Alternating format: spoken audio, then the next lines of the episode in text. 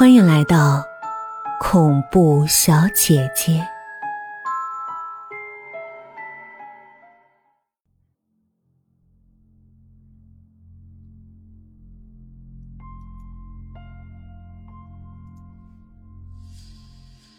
地下停尸房的传说中，三号停尸房。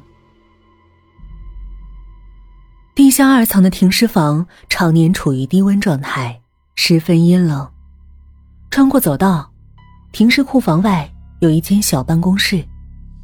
吕平敲了敲门，一个脸色苍白、四五十岁的中年人探出头来。吕平笑嘻嘻的说。陈叔，我带新员工参观。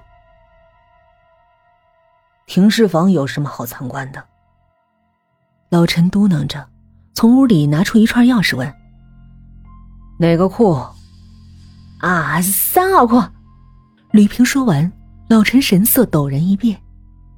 吕平装作看不见，抓过钥匙说：“谢谢陈叔。”然后冲刘云招招手，迅速走了进去。老院长就死在三号库，这个库太旧了，现在只是备用。二十年前，这里的管理员就是老陈。院长的事儿发生后，懊悔不已。老陈认定，当时如果自己不请假，就不会发生丢尸体的事儿，老院长也不会死。所以从那时候到现在，他一天假也没请过。他对三号库特敏感。吕平边介绍边把门打开，刺鼻的霉味儿。扑面而来，两人赶紧戴上口罩。这种抽屉式的冷藏柜没有单独的柜门。档案上说，老院长死在四杠二的柜里。刘云数了一下行列，准备拉开抽屉，吕平急忙阻止：“上一个打开这个柜子的人死了。”刘云触电一般把手缩回去。吕平说：“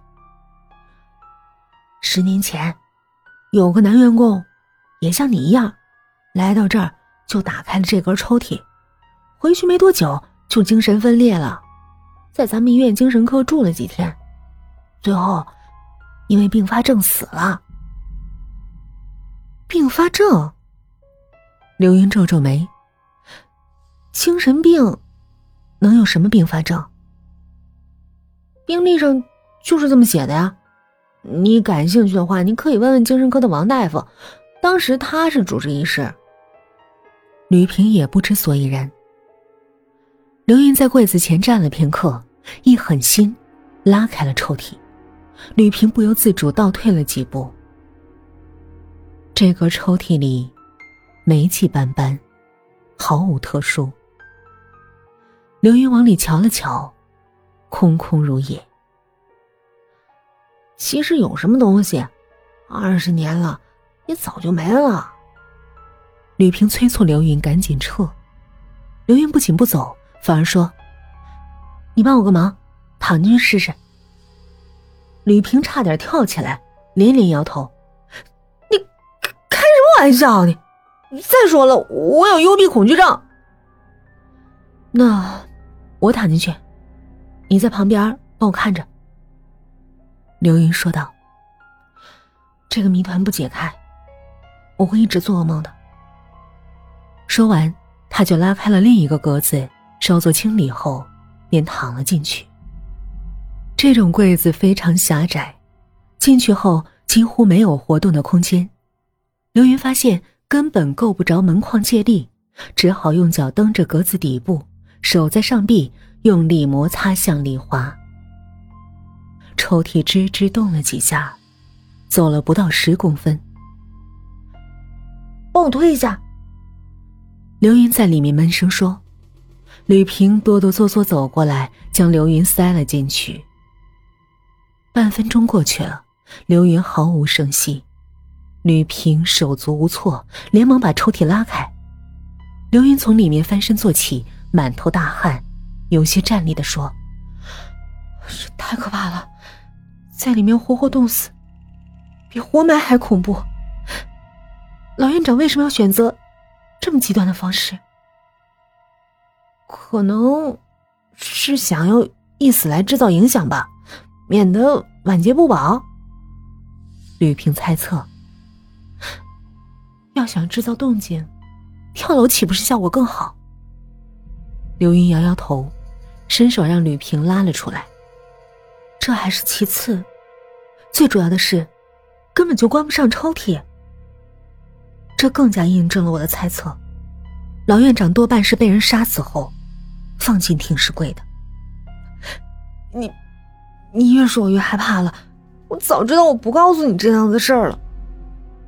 吕平满心懊悔的说着：“不行，等下班了，我要去精神科问问。”刘云刚一转身，余光瞥见库门口有个黑影一闪而过，他连忙追出去，却什么都没看到。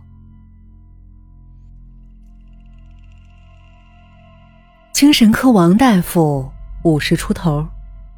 听完刘云的问话，好一阵子才想起那个人。那个小伙子从地下室回来就不太正常，丢了魂似的。院长看他不对劲儿，就送到我这儿来了。住进病房后啊，他跟我说了不少胡话。您还记得他说什么了吗？刘云问道。精神病人的话没什么逻辑。这里天天都是风言风语，我左耳进右耳出，十年前的话早就忘。王大夫摇摇头，又感叹道：“这些新来的员工啊，以为在学校里上过几天解剖课，就可以随意接触尸体了，其实……”解剖教学的尸体要经过提前处理，停尸房里的尸体是很多细菌、病毒的宿主，很容易感染接触者。如果防护不当，不知道会得什么病。那小伙子估计是感染了疯牛病或狂犬病一类的神经性病毒。这种病毒啊，顺着神经传播，很快就会从脊髓入侵到大脑，然后就疯了。听王大夫一说，刘云有些后怕。幸亏三号库已经没有尸体了，线索断掉，刘云只好告辞。刚刚来到电梯口，有人拽他袖子，一名中年护士似乎特意过来找他。他四下看了看，小声说：“我刚才听到你们谈话，那个小伙子。”我印象挺深的，他临死前不停的念着，说：“疯了，脑子坏了，不能吃了。”刘云愕然，想要追问，这时电梯到了，护士低头迅速离去。刘云忽然想起什么，急忙跑去找吕平。他想起吕平曾经说过，二十年前有谣言说。医院提供死人脑子给领导吃，他隐约觉得，这并不是无稽之谈。吕平没在办公室，应该是被病人叫去了。刘云正往病房区张望，看到院长在走廊里冲他招手。估计这两天不务正业被院长发现了，刘云一阵紧张，来到院长办公室。院长今年六十岁，马上就要退休了。刘云进来后，院长和蔼的说：“我看过你的简历，你是学校的第一名。我临近退休了，还能招到你这样的人才，也算职业生涯上画了个圆满的句号。”刘云垂下头，有些害羞。院长话锋一转：“不过，我听说你刚来就不安分呢，是不是有人跟你讲了什么？医生是唯物主义者，不能信谣传谣。你是我们的重点培养对象，千万别因为这个耽误了工作，而且别忘了，你还在试用期。院长话中有话，刘云惭愧的点头认错。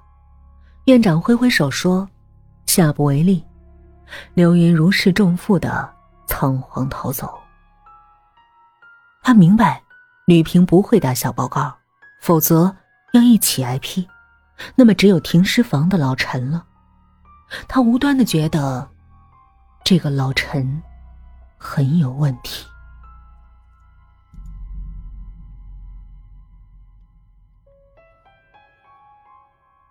天早晨，吕平依然没来上班。刘云心里隐隐不安，明知是犯错误，他还是忍不住去了地下室。隔着玻璃，他看到老陈在小屋的床上打盹儿。刘云敲了敲玻璃，老陈从床上起来，拉开了窗户。吕平来过吗？刘云壮起胆子问。老陈摇摇头，面无表情。灯光下，他的脸白得刺眼。刘云感觉这里比停尸房里面还可怕。刚要回去，老陈从窗户伸出头来问：“查到什么没有？”刘云吃了一惊，磕磕巴巴的说：“嗯，没，没查什么。”你说老院长？是被杀的，老陈急促的说：“看来昨天偷听的黑影儿就是他。”啊，我我随便猜的，小说看多了，爱胡思乱想。刘云边应付边沿着过道后退，刚退到电梯口，老陈猛地拉开门朝刘云走来。刘云慌乱按下电梯，带门开启，刘云一个箭步跳过去。狂按开门键，门即将关闭时，一只惨白的手伸进门缝儿，老陈挤进来，电梯轰然关闭。本集结束喽，语音的个人微信是 yyfm 幺零零四，期待您的来访。